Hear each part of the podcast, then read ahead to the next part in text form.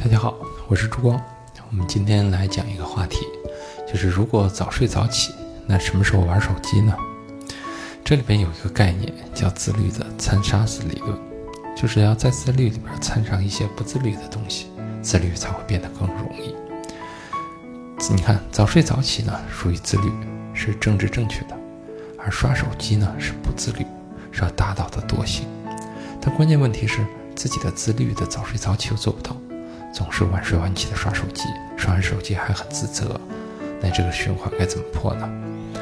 我记得几年前呢，有一个来找我咨询的人，他是一个公司的销售总监，嗯，工作做得特别好，然后也很带团队也带得很好，对待家庭也很好。虽然工作很忙，加班也很多，但是仍然每天呢尽早回来，要陪陪孩子，然后呢陪孩子睡觉。那你看是不是很好的家长？等到孩子睡着之后呢？他就一直在刷手机，然后不停地刷到一两点。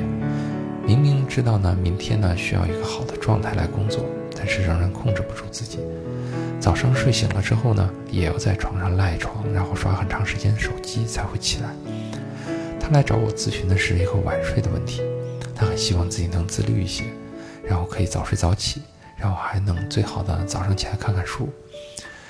我没有和他直接来谈睡觉的问题，我问他。我说你一天中什么时候玩呢？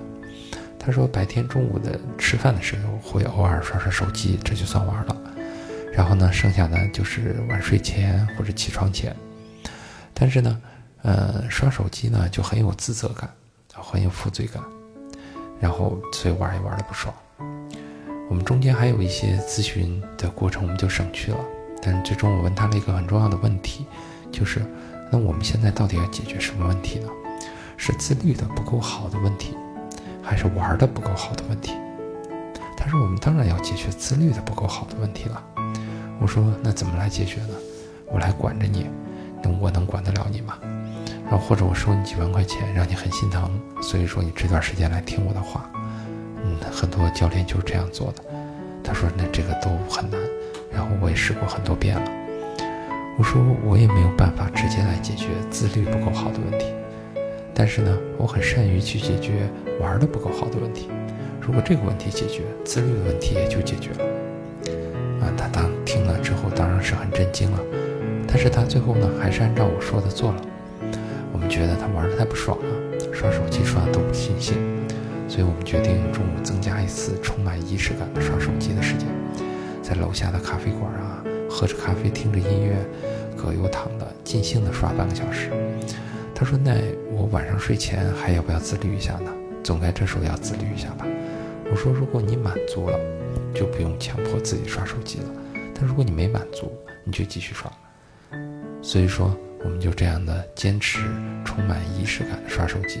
刷了几天之后，晚睡前刷手机和早起刷手机的这个现象就有明显的消退。他可以在十一点左右就睡觉了。在这里呢，我们简单的解释一下这个原理。那因为中间还有很多的背景，其实他的问题是在于他一直在付出，其实他一直没有自己。那中午呢，充满仪式感的刷手机呢，其实是一个给自己的时间，但是他过去呢，给自己的时间是一种自责的，然后也就是自责会消耗能量，对吗？